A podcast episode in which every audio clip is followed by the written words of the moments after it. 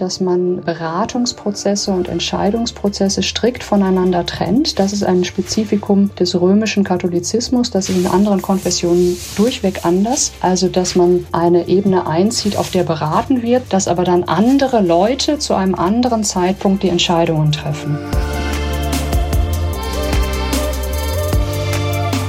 Mit Herz und Haltung. Dein Akademie-Podcast.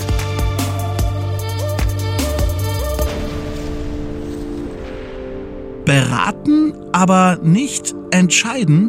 Professorin Dr. Julia Knob über die Besonderheiten katholischer Synodalität. Ihr habt euch für den Podcast aus der Katholischen Akademie des Bistums Dresden-Meißen entschieden.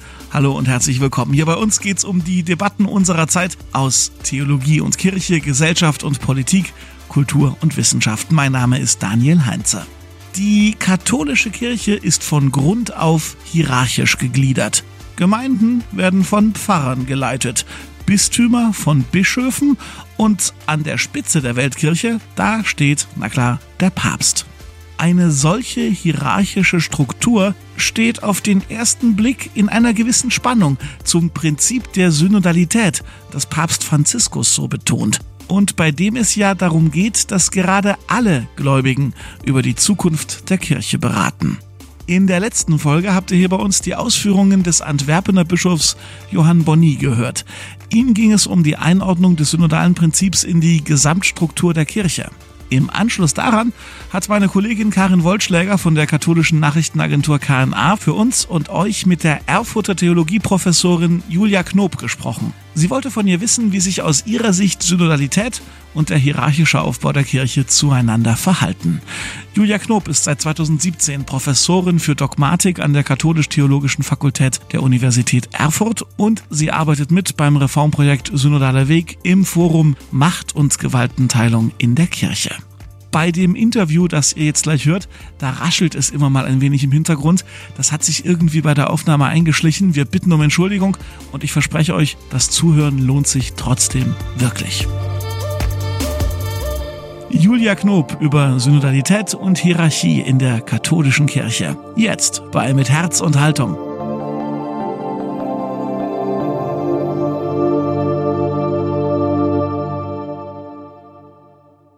Frau Professor Knob, Synodalität ist derzeit ein Buzzword in der katholischen Kirche. Jede Initiative, jede Rede, jede Neuerung wird mit dem Etikett synodal versehen, quasi als Adelsprädikat. Das scheint mir recht inflationär und ich bin mir nicht sicher, ob alle dasselbe mit synodal meinen. Oder täusche ich mich da? Nein, da täuscht sie sich überhaupt nicht. Also synodal ist tatsächlich gerade das Label, was alles bekommt, was kirchlich gut sein soll. Also es ist ein, ganz positiv konnotiertes Wort aber natürlich auch etwas, was sich dann wunderbar eignet, um die eigene Position, vor allem die eigene Position in Bezug auf kirchliche Strukturen, ähm, gut zu labeln und zu autorisieren. Wenn wir vom Wort her schauen, was eigentlich, was meint eigentlich Synode, dann ist das relativ wenig aussagekräftig. Das kommt von Syn und Hodos, also zusammen oder gemeinsam und Weg. Es ist auch oft gesagt, gemeinsam zu gehen. Das ist jetzt erstmal eine Selbstverständlichkeit, wenn man eine Gruppe von, von Menschen ist, zumal über die Zeiten, dass die möglichst gemeinsam unterwegs sind. Also man könnte sagen, die Kirche auf ihrem Weg durch die Zeit. Aber ähm, Synoden sind in der Kirchengeschichte eigentlich immer auch bestimmte Ereignisse gewesen, herausgehobene Ereignisse, in denen Entscheidungen getroffen werden, Ereignisse, in denen Kirchenleitung und Kirchenlehre tatsächlich stattfindet. Und da sind wir dann natürlich ähm, bei der Frage, kann man das strukturieren? Ähm, muss das ein bestimmter Prozess sein? Worüber kann man eigentlich reden? Wie hat sich das verändert im Laufe der Geschichte? Und gibt es vielleicht auch konfessionelle Besonderheiten in der Beschreibung von Synode? Können Sie es vielleicht ein bisschen konkreter machen? Was verstehen Sie als Theologin unter Synodalität? Was macht Synodalität aus? Wenn wir vom Wort her kommen, Synodalität oder Synode als gemeinsam gehen, dann verstehe ich Synodalität als gemeinsame Übernahme von Verantwortung und von Verantwortung für das, was in der Kirche wichtig ist. Die Kirche ist eine Überzeugungsgemeinschaft, das heißt, es geht um Inhalte, aber es geht auch um die innere Struktur von Kirche. Und das heißt, wir sind eigentlich sofort bei der Frage, wer kann solche Entscheidungen, solche Verantwortung übernehmen? Gibt es dort eine bestimmte Repräsentativität? Ist das beschränkt auf bestimmte Amtsträger meinetwegen oder bestimmte ähm, Formate? Und da sind dann natürlich Aushandlungsprozesse auch zu führen. Und da, das hatte ich ja schon erwähnt, sind eben zwischen den Konfessionen sehr, sehr unterschiedliche Positionen. Im katholischen Bereich steckt uns letztlich ähm, das Erste Vatikanische Konzil in den Knochen, in dem die römisch-katholische Kirche einen Sonderweg insofern gegangen ist, als sie ein, ein strikt hierarchisches Prinzip, den Primat des Papstes und die Unfehlbarkeit des Papstes dogmatisiert hat, übrigens auch auf einer Synode, also in einem Konzil per Mehrheitsbeschluss. Ähm, aber diese strikt hierarchische Organisation der katholischen Kirche ist eigentlich nur sehr schwer zu vereinbaren mit dem Prinzip von Synode, das eben gemeinsame Beratung und gemeinsame Entscheidung ja zusammenbringen will.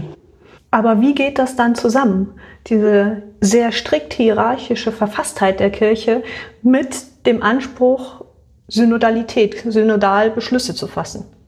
Da sind wir eigentlich mitten im Pontifikat von Papst Franziskus, also der eigentlich ziemlich vom Beginn ähm, das Label Synodalität eben ganz stark gemacht hat und gesagt hat, eigentlich ist Kirche durch und durch synodal, ähm, aber es ist eben, es ist natürlich das, das Problem ähm, dieser Hierarchie dann gegeben. Das eine ist, dass man ähm, Beratungsprozesse und Entscheidungsprozesse strikt voneinander trennt. Das ist ein Spezifikum des römischen Katholizismus. Das ist in anderen Konfessionen durchweg anders.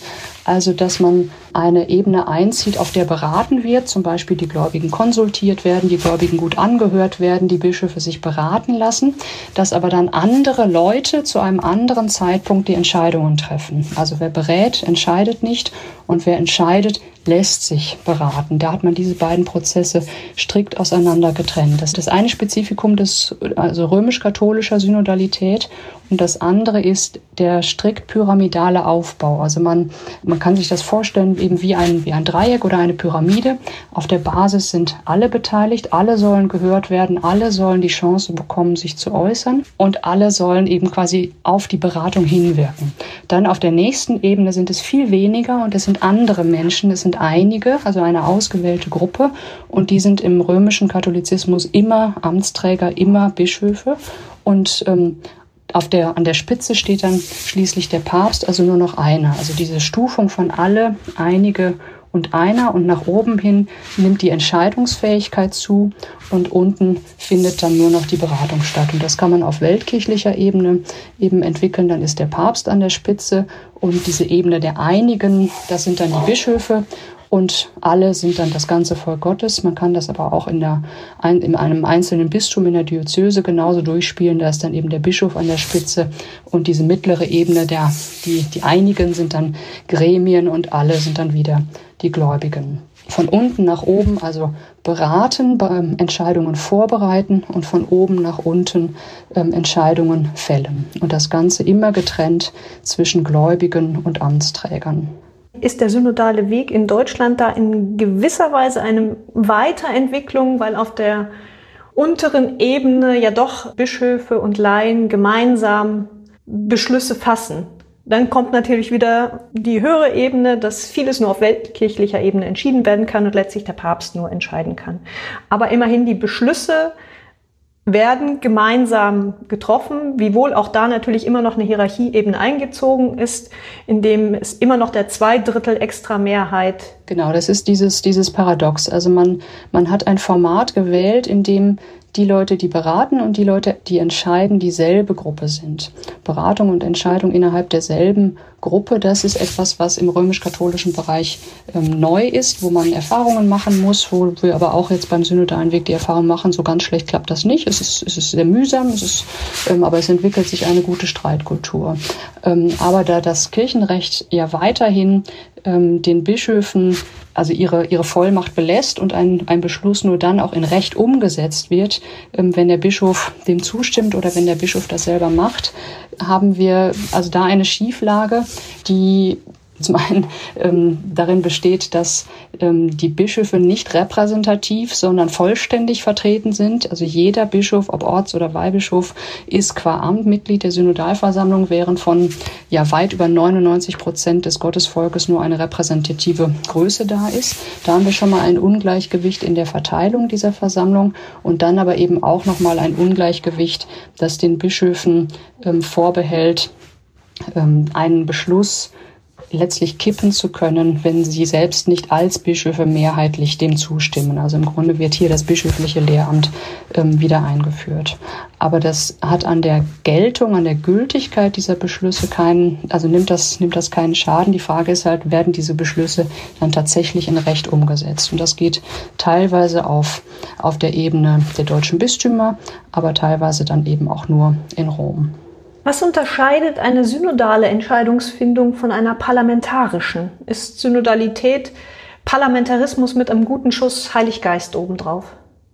Ja, so wird es ja oft ähm, dargestellt. Ne? Und, und wir haben eine ganz merkwürdige, ein ganz merkwürdiges Demokratie-Bashing und Parlamentarismus-Bashing in der römisch-katholischen Kirche. Das wird ganz scharf voneinander abgegrenzt.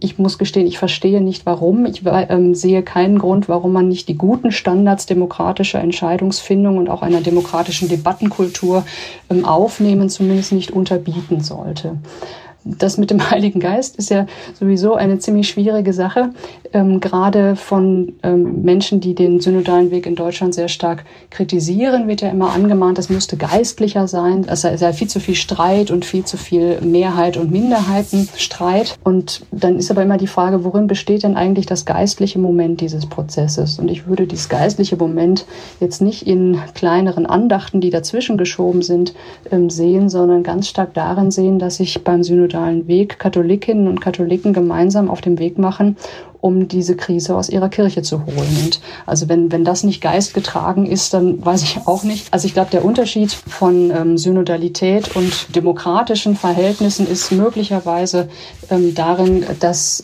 wir in einem, in dieser Streitkultur ähm, dass es dort also letztlich nicht um Gewinnen oder Verlieren, um Regierung und Opposition gehen soll.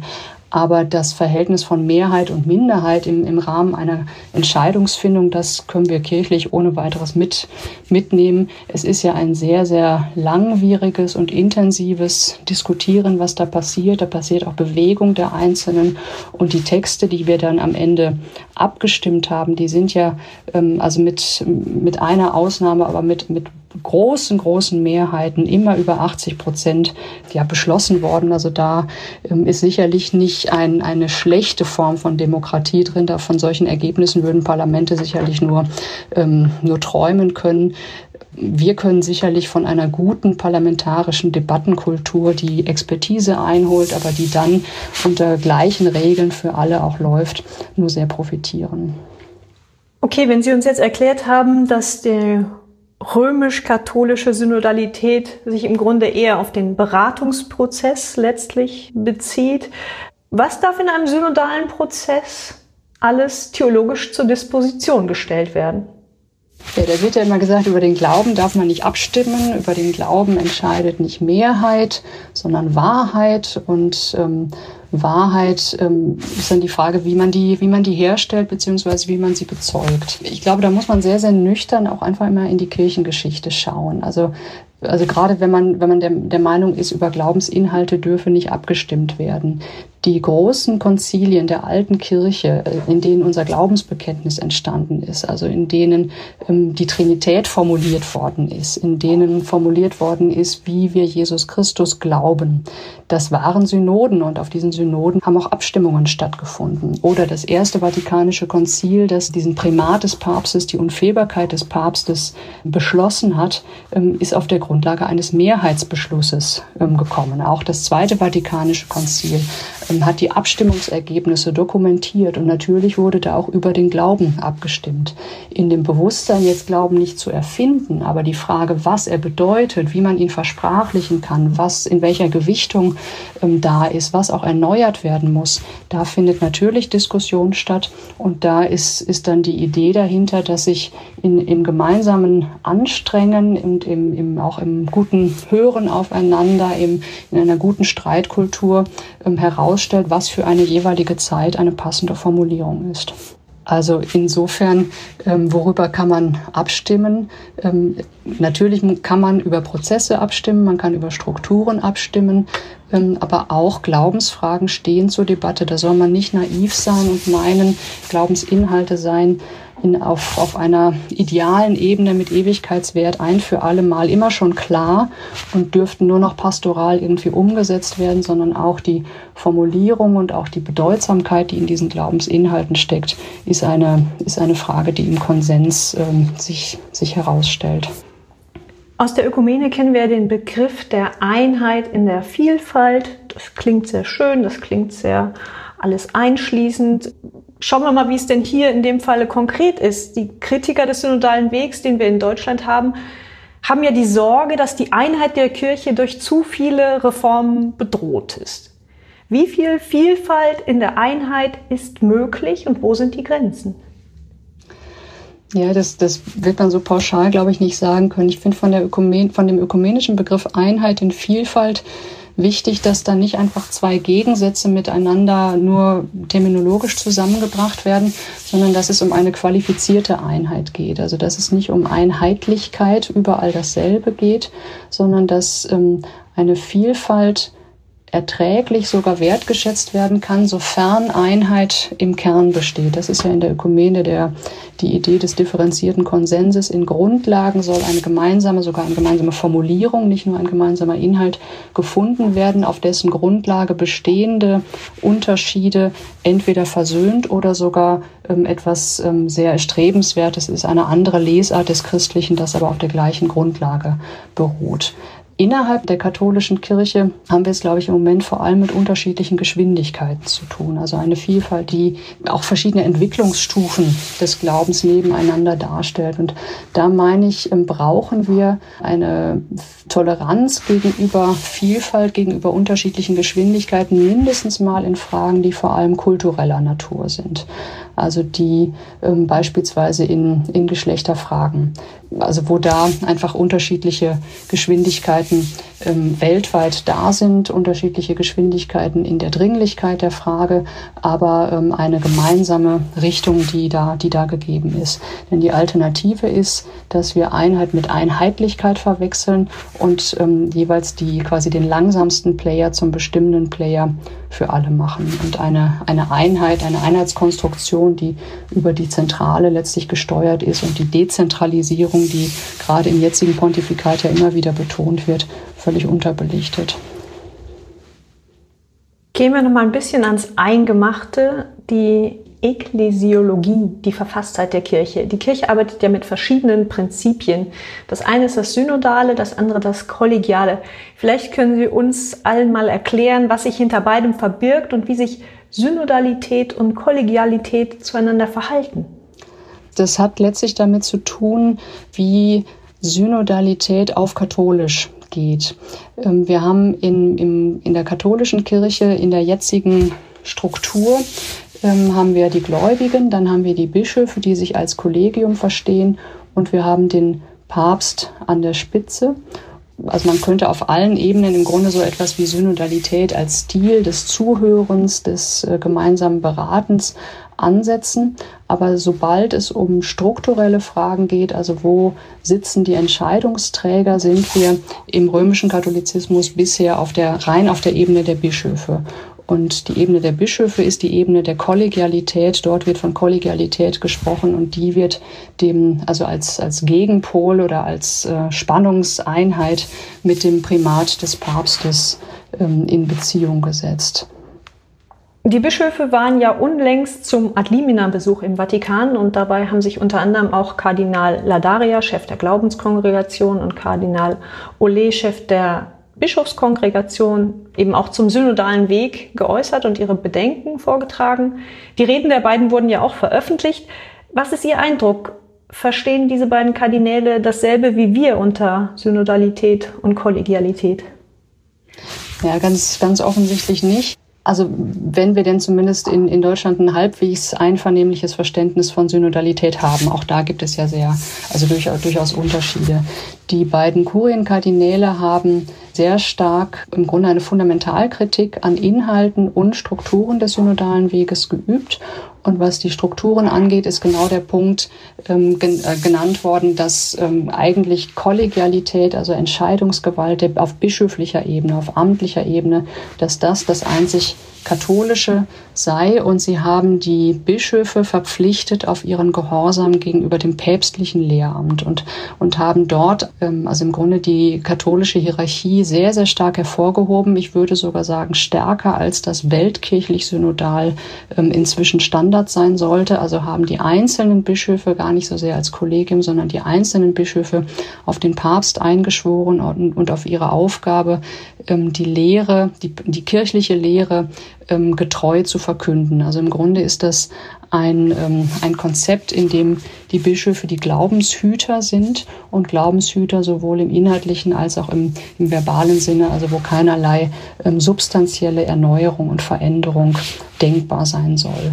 Ähm, es wurde dann unterschieden zwischen substanziellen Veränderungen und bloß pastoralen und alles, was an die Substanz geht, ähm, haben diese beiden Kurienkardinäle ähm, gesagt, sei illegitim, führe zum Schisma, führe zur Verwirrung der Gläubigen und entstelle letztlich die Sendung der Bischöfe, die sich durch Interessensgruppen angeblich in, ja, in ganz merkwürdige Abwege begeben hätten. Wie groß sind die Spielräume des Papstes, wie er sein Primat gestaltet? Er könnte ja am Ende einer Synode sagen, ihr habt in Einmütigkeit zu einem Ergebnis gefunden, das nehme ich so an. Ja, aber er könnte auch sagen, ihr habt zwar in Einmütigkeit zu einem Ergebnis gefunden, aber ich finde dieses Ergebnis falsch und ich mache aber etwas ganz anderes.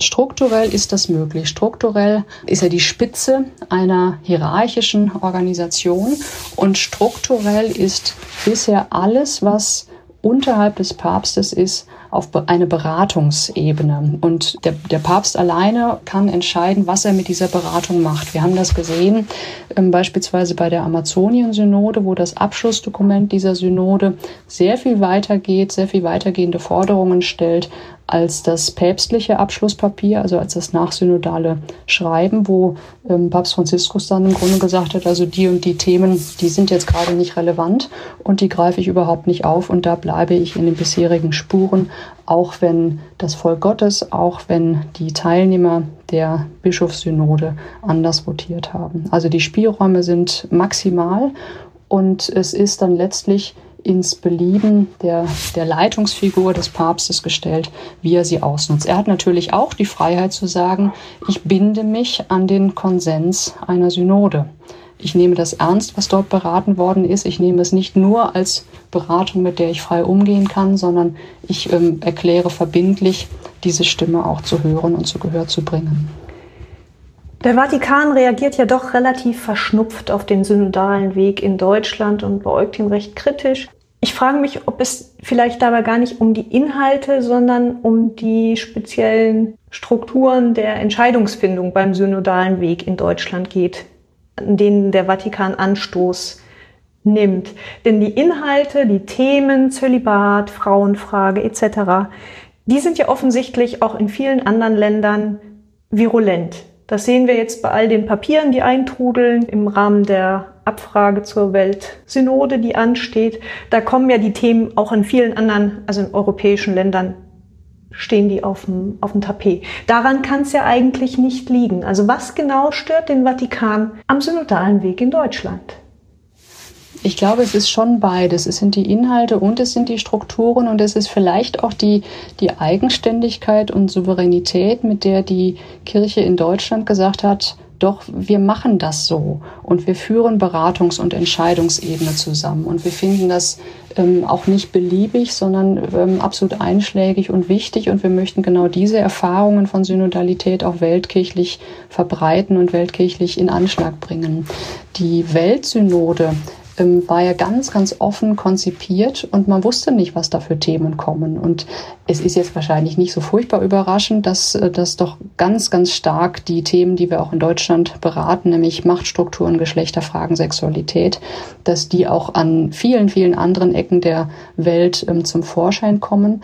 Aber das war ja auch vom Vatikan so nicht geplant. Ne? Das ist im Grunde jetzt in Kauf genommen worden und wir werden sehen, wie damit umgegangen wird. Bisher sind die, sind die Themen sehr gut aufbereitet durch das Papier für die kontinentale Phase, aber daraus ist ja noch keine Entscheidung ähm, getroffen.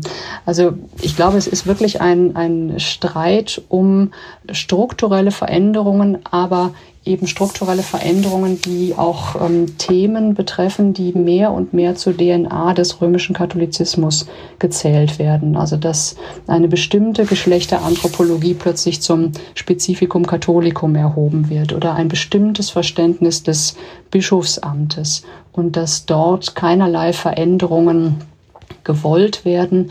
Ich denke, wir sind mitten in einem Prozess der Veränderung, der ist auf rechtlicher Ebene noch lange nicht ausgestanden, noch nicht mal wirklich angefangen.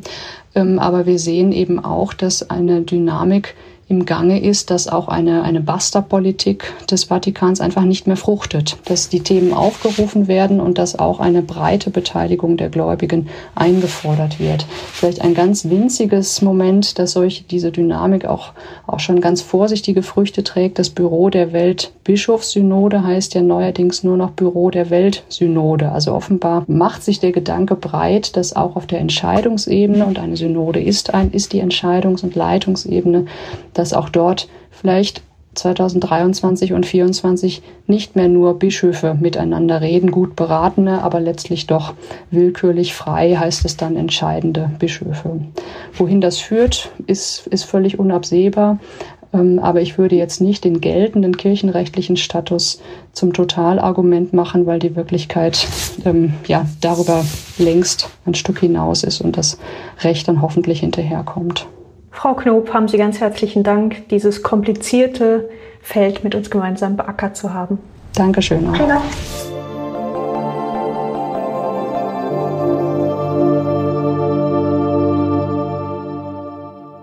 Das war das Gespräch von Karin Wollschläger mit Professorin Julia Knob.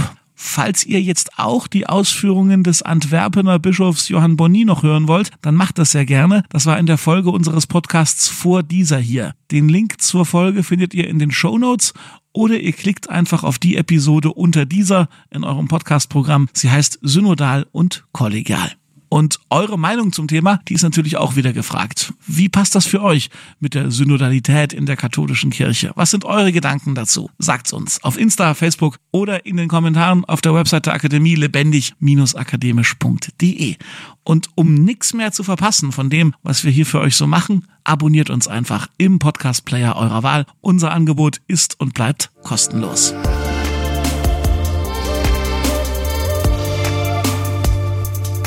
An dieser Folge mitgearbeitet haben Karin Wollschläger, Thomas Arnold, Falk Hamann, Jonas Lietz und ich. Mein Name ist Daniel Heinze. Danke, tschüss und bis zum nächsten Mal. Mit Herz und Haltung. Dein Akademie-Podcast.